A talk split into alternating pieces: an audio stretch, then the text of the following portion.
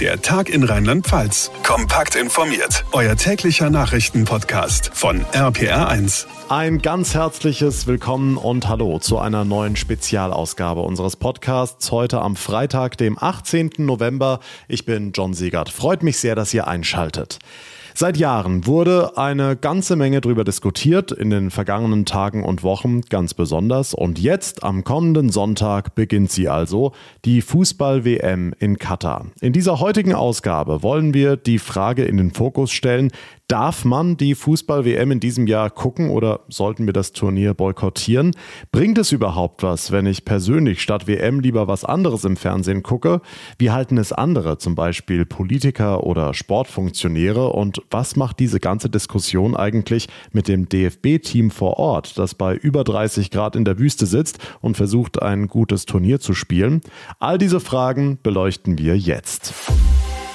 Und mit dem sportlichen Aspekt wollen wir anfangen, denn am Mittwoch gab es für die deutsche Nationalmannschaft ja noch ein letztes Testspiel vor der WM gegen den Oman. Und das hat das Team von Hansi Flick gerade so mit viel Mühe mit 1 zu 0 gewonnen.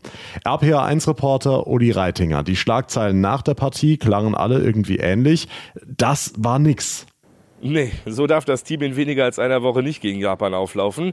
Mit einfachstem Konterspiel hebelte der Oman die deutsche Abwehr ein ums andere Mal aus.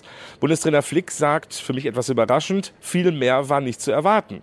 Aber gegen Japan wird die Mannschaft ein anderes Gesicht zeigen, verspricht er. Jeder Einzelne wird absolut fokussiert sein. Und von daher bin ich absolut überzeugt, dass wir da auch eine andere Mannschaft sehen, auch eine andere Körperlichkeit. Hoffentlich, denn die Deutschen sind nicht richtig in die Zweikämpfe gegangen, wahrscheinlich weil sie sich so kurz vor einer WM nicht mehr verletzen wollten. Gab es für dich denn auch Positives, das du aus dem Spiel ziehen kannst?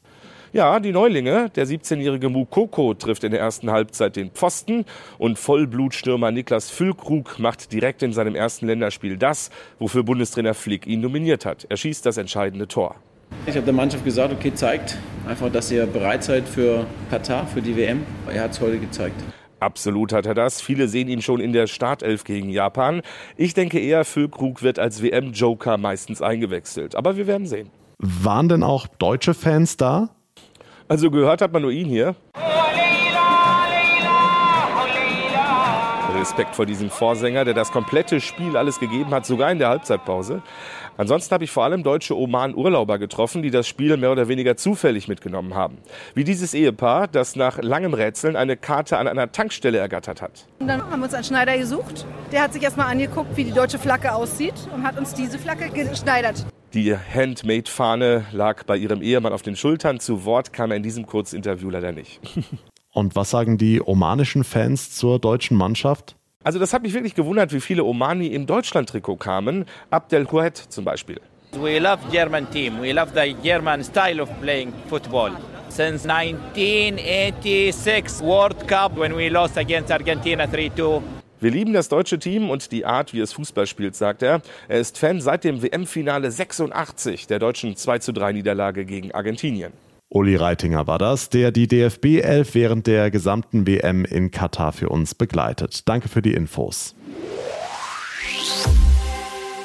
Kommen wir nach Deutschland. Warum sind wir eigentlich noch nicht in WM-Stimmung? Statt mitten in der Vorweihnachtszeit Fähnchen aufs Autodach zu machen, fragen wir uns, dürfen wir die WM gucken, nach allem, was im Gastgeberland Katar passiert ist? Oder muss man Haltung zeigen, gerade als Fan?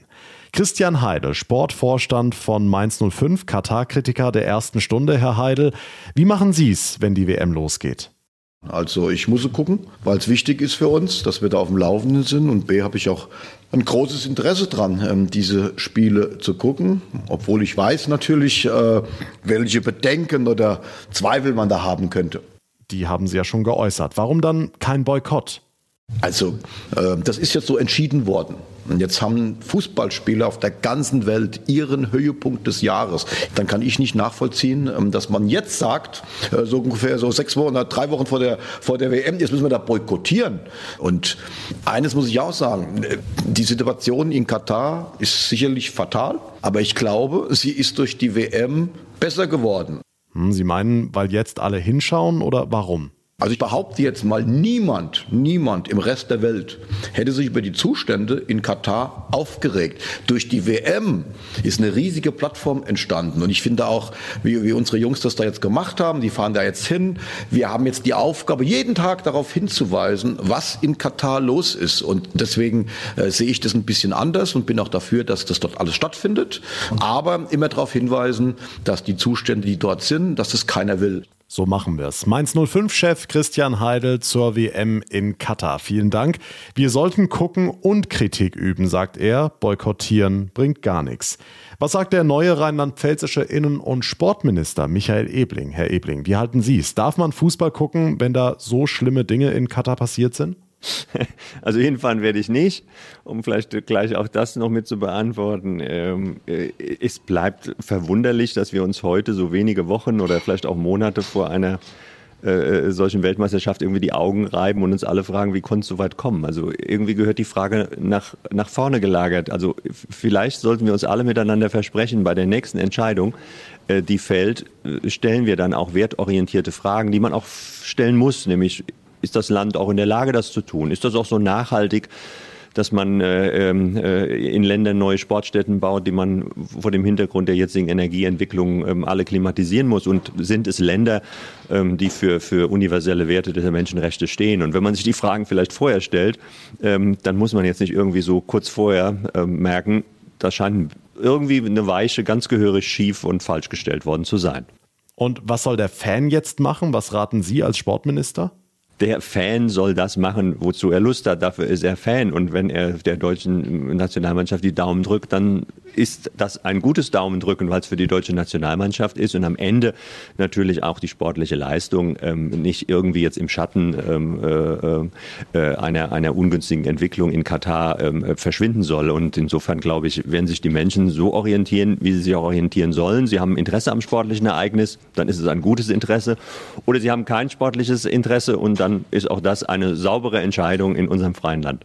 Aber muss man nicht Haltung zeigen? Heißt es doch überall an jeder Ecke. Also vielleicht heimlich gucken? Also nach äh, alles erklären, dass man es boykottiert, um dann heimlich unter dem Tisch auf dem Handy äh, die Ergebnisse zu verfolgen, finde ich, ist ja jetzt auch nicht gerade irgendwie eine saubere oder eine ehrliche Lösung. Also wer das sportliche Interesse hochhält, auch für den Fußball und auch erst gerade für eine deutsche Nationalmannschaft, ähm, die ja im Moment wirklich ein sauberes Spiel liefert, ähm, dann ist das nicht nur legitim, sondern ist das alles auch okay.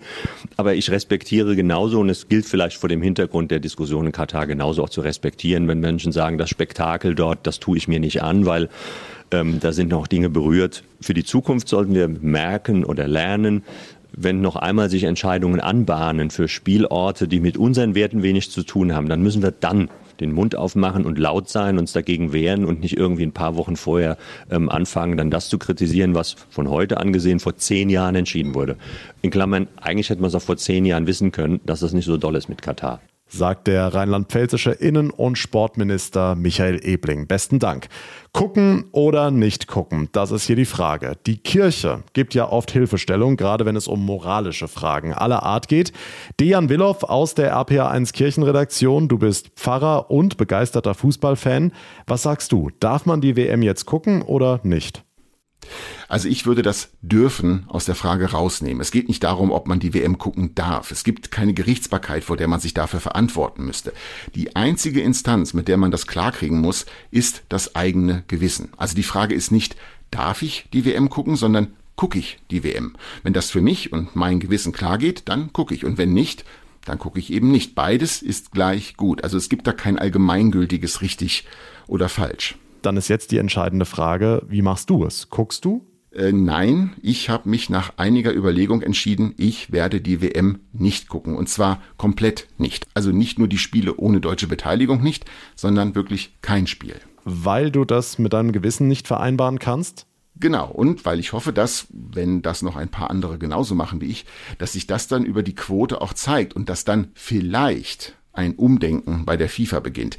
Ist vielleicht nur eine kleine Chance, aber ist besser als gar keine. Aber nochmal, ich vertrete nicht die Meinung, dass meine Entscheidung besser ist als die gegenteilige. Wenn jemand sagt, ich bzw. mein Gewissen hat da kein Problem mit, dann guckt er oder sie eben die WM und das ist dann genauso gut wie die WM nicht zu gucken. Sagt Pfarrer Dejan Willow aus der APA1 Kirchenredaktion. Vielen Dank. Nun hat unsere Innenministerin Nancy Faeser neulich gesagt, Fernsehboykott ist ohnehin totaler Quatsch. Stimmt das?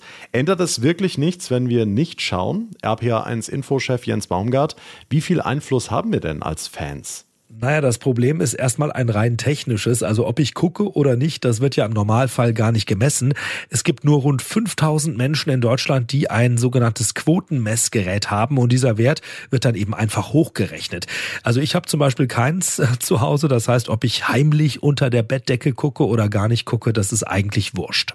Aber nur mal angenommen, diese 5000 mit Messgerät entscheiden sich jetzt repräsentativ, also sie gucken wirklich so, wie der Durchschnittsdeutsche guckt. Können wir dann was bewegen? Ja, ein bisschen was vielleicht. Umfragen haben ja ergeben, dass etwa 50 Prozent der Deutschen diesmal nicht gucken wollen. Also nehmen wir mal ein Beispiel. Dann würde die Quote abstürzen von 10 auf, sagen wir mal, 5 Millionen. Und dann hätte das natürlich schon Folgen. Die Sponsoren sind sauer, Fernsehsender sind sauer, weil die Werbeeinnahmen sinken. Und dann steigt natürlich langfristig schon der Druck auf die FIFA, äh, dass man in Zukunft eben doch ein bisschen genauer hinschaut, wer die WM ausrichtet. Hm, Fachleute sagen aber, sinnvoll sinnvoller als so ein persönlicher Fernsehboykott sind äh, durchaus Banner im Stadion, haben wir ja alle gesehen, oder Diskussionen in sozialen Medien, Facebook oder Instagram, bei denen man öffentlich Haltung zeigt. Nicht gucken ist dann also doch eher was für die eigene Seelenhygiene, wie es Dejan Willow gesagt hat. Danke für die Infos, Jens Baumgart.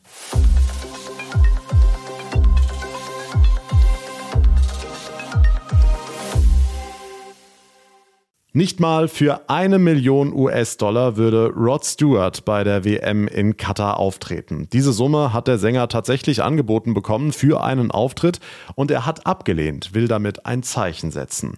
Es ist die wohl umstrittenste WM aller Zeiten und Fans, Sportkneipen und auch Brauereien in Deutschland rufen zum Boykott auf. Zum Beispiel die Kölner Brauerei zur Malzmühle, die mehrere Kneipen und Brauhäuser betreibt. Die Geschäftsführer sind Melanie Schwarz und Dr. Michael Rosenbaum. Frau Schwarz, gerade in Köln ballen sich ja die Boykottaufrufe zur WM. Warum? Was ist hier los? Vielleicht, weil der Kölner sich grundsätzlich damit mehr auseinandersetzt. Geschichtlich gesehen hat er sich schon gerne widersetzt. So vor ein paar hundert Jahren war er einfach schon, nur weil ihm irgendwas erzählt wird, ist er noch lange nicht dafür. Wie kam es zu diesem Boykottplan für die WM? Wir haben von Gästen die Frage bekommen, zeigt ihr Fußball ja oder nein? Kann ich reservieren oder nicht? Auch aus beiden Lagern heraus. Und deswegen haben wir uns die Frage gestellt, was sagen wir dazu? Und wir haben uns dann ganz klar dagegen entschieden, dass wir das nicht machen möchten. Okay, Herr Rosenbaum, warum geht es für Sie nicht, diese WM zu zeigen? Wir sind einfach ein Unternehmen. Wir haben 27 Nationen bei uns beschäftigt. Wir haben ganz viele Mitarbeiter, die auch der queeren Gruppe angehören, Schwule, Lesben, die bei uns arbeiten schon immer. Und dann haben wir gesagt, die würden ja in Katar verhaftet werden. Und das können wir nicht, das finden wir einfach nicht gut. Vielleicht mal zur Einordnung, wie wichtig ist so eine WM für den Umsatz? Wir haben äh, in den letzten vier Weltmeisterschaften bzw. Europameisterschaften haben wir auch das größte Public Viewing hier in der Region durchgeführt. Wir hatten einen Marktplatz direkt um die Ecke und da waren bis zu 2000 äh, Gäste. Wir haben überlegt, ob wir sowas ähnliches dann in unserem neuen Gelände in Kalk machen und äh, wir haben uns dann dagegen entschieden. Wie sind denn die Reaktionen auf diesen Boykott, Frau Schwarz? Sind auch Gäste sauer? Erstaunlich äh, fast durchgängig positiv. Klar gab es den einen oder anderen, der etwas zu kritisieren oder zu meckern hat.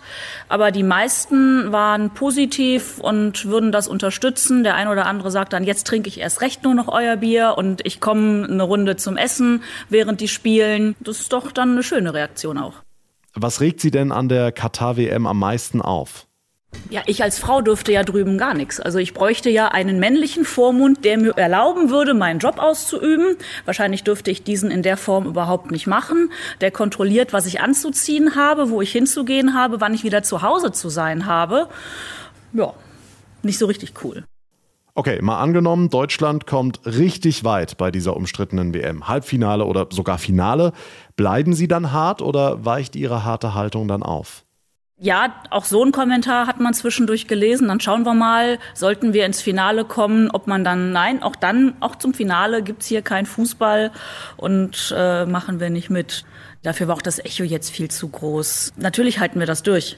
Wie sollte denn in Ihren Augen die deutsche Mannschaft mit der WM in Katar umgehen? Außer einer bunten, aber nicht regenbogenfarbenen Kapitänsarmbinde war ja noch nicht viel zu hören oder zu sehen. Ja, der, der Schutz ist natürlich voll nach hinten losgegangen. Ähm, das finde ich auch schade. Also da hätte ich mir doch ein bisschen mehr Mut und Kreativität mir gewünscht, äh, einfach die falschen Farben zu nehmen, damit man irgendwie rechtlich auf der sicheren Seite ist. Also ich glaube, das hätte man anders machen können. Melanie Schwarz und Dr. Michael Rosenbaum, Geschäftsführer der Kölner Brauerei zur Malzmühle. Vielen Dank für das Gespräch. So, jetzt haben wir eine ganze Menge darüber gesprochen, wie wir uns verhalten sollten, wie blöd wir die WM hier in Deutschland finden. Aber was machen die laute Katar-Kritik und dieser seltsame Turniertermin mitten in der Vorweihnachtszeit eigentlich mit den Spielern, die in der Wüste sitzen? Babette Lobinger ist Sportpsychologin an der Deutschen Sporthochschule in Köln. Frau Lobinger, fangen wir mit der Kritik am Gastgeberland an. Welchen Einfluss haben diese ganzen Diskussionen auf die Spieler? Sind die mittlerweile gewohnt, dass das Sportliche eigentlich nur noch die zweite Geige spielt? Ja, ich glaube, es gibt schon eine andere Form von Öffentlichkeit, ja, der man sich stellen kann, aber nicht muss. Man muss damit halt professionell umgehen. Ich glaube, das ist den Spielern schon klar geworden, auch äh, mit den Erfahrungen der WM, einfach auch in Russland, wo man gesehen hat, was eben alles passieren kann und wie viel Störfeuer von außen in so eine Mannschaft hereingetragen werden kann. Vielleicht auch, was man einfach falsch machen kann im Umgang äh, mit den Medien. Da sind die Spieler jetzt professioneller, würde ich mal sagen, aufgestellt und auch ähm, besser betreut betreut. Aber die Spieler werden ja merken, dass der Rückhalt zu Hause jetzt nicht so riesig ist wie beispielsweise 2014 oder 2018, als das ganze Land total begeistert WM geguckt hat. Jetzt boykottieren viele das Turnier, wie wir gehört haben. Ja, es ist natürlich eine WM in der Ferne. Das ist noch mal was anderes als eine WM zu Hause, wo die Menschen dann äh, die Straßenränder säumen. Ähm, haben wir ja gut in Erinnerung. Aber trotzdem kann man ja über die Medien, vor allem auch über die sozialen Medien, das so ein bisschen mitverfolgen. Ich könnte mir vorstellen, dass die Spieler damit ganz unterschiedlich umgehen. Dass aber natürlich, wenn positive Nachrichten kommen, dass man begeistert vor den Fernsehen sitzt, dass die Mannschaft irgendwie auch ein Stück weit tragen kann.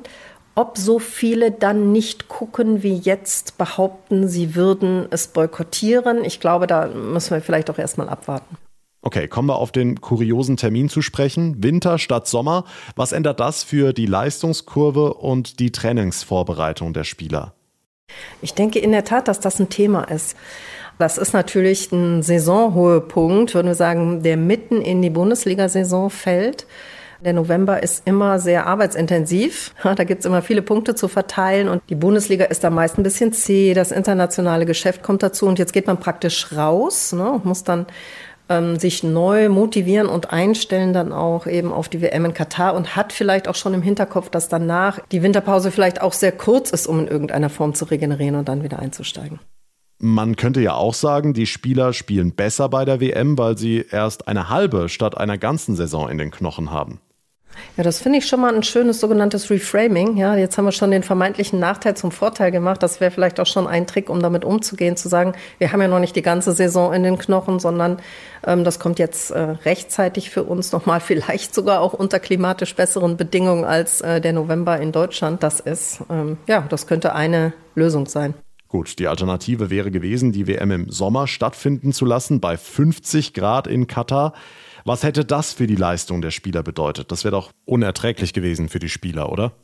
Also ich denke schon, ja. Jetzt könnten wir ja sagen, na ja, also 34 Grad, äh, das haben wir auch gerade erlebt hier den Sommer über und an Trinkpausen haben wir uns auch schon gewöhnt. Aber da kommt ja natürlich noch viel dazu. Ne?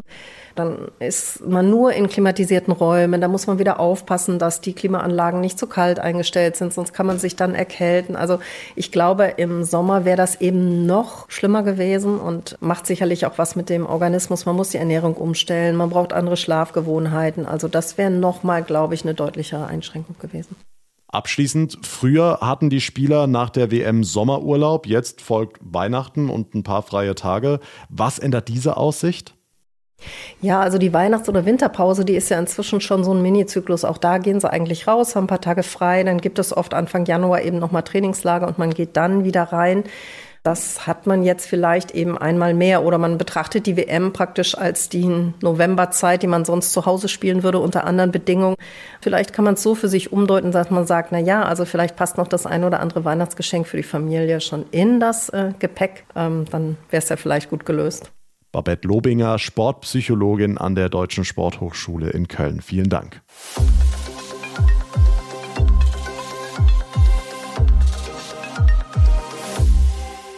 So, zu einer Fußball-WM gehört ja auch immer Musik. Egal ob Waka Waka von Shakira oder Zeit, dass sich was dreht von Herbert Grönemeyer, diese Songs sind sofort im Ohr. Zur WM in Katar gibt es allerdings nicht nur WM-Songs zum Mitfeiern, zum Mitgrölen, sondern auch eine ganze Reihe Protestsongs. RPA1-Reporter Ronny Thorau, gibt es denn in diesem Jahr überhaupt richtige Feierhits zur WM? Oh doch, teilweise sogar mehr als früher. Die FIFA hat nämlich dieses Mal nicht einen offiziellen WM-Song rausgebracht, sondern gleich ein ganzes WM-Soundtrack-Album mit mehreren offiziellen Songs. Einer ist der hier, Better Together. Ein anderer, Light the Sky. Da kommt viel Dance- und Partystimmung rüber auf die Phrase Haya Haya. Also so auf geht's, komm los, let's go. Also bei der FIFA ist alles ungetrübte Fußball-Party-Musik. Und auf der anderen Seite gibt es aber auch, wie angesprochen, Protestsongs, ne? Ja, die bekommen teilweise große Aufmerksamkeit. Olli Pocher war da ganz geschickt. Die FIFA brauchte ganz viel Geld und Menschenrechte null Problemo. Hat seinen ironischen Hurra Hurra Katar Song sehr früh rausgebracht.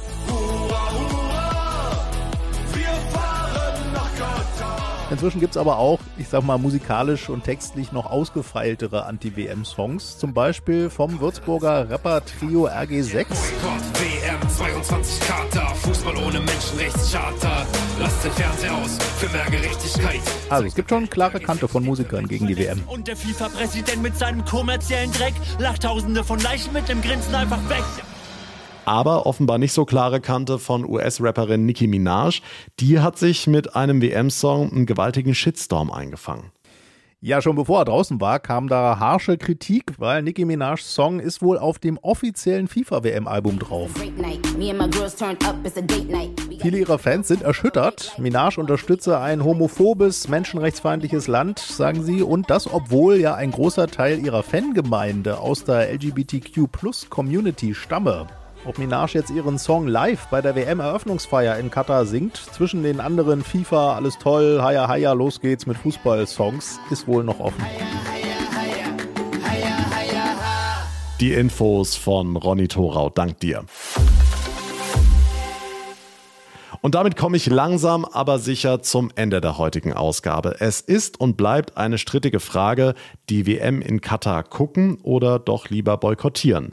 Wir haben gehört, die eine, die richtige Antwort gibt es nicht. Das muss jeder für sich selbst entscheiden. Aber mich würde interessieren, wie macht ihr es denn? Was hat euch zu eurer Entscheidung bewogen? Was hat euch von eurer Entscheidung überzeugt? Schreibt mir eure Meinung ganz offen, jederzeit via Instagram, Facebook oder Mail. Alle Kontaktmöglichkeiten findet ihr in den Show Notes.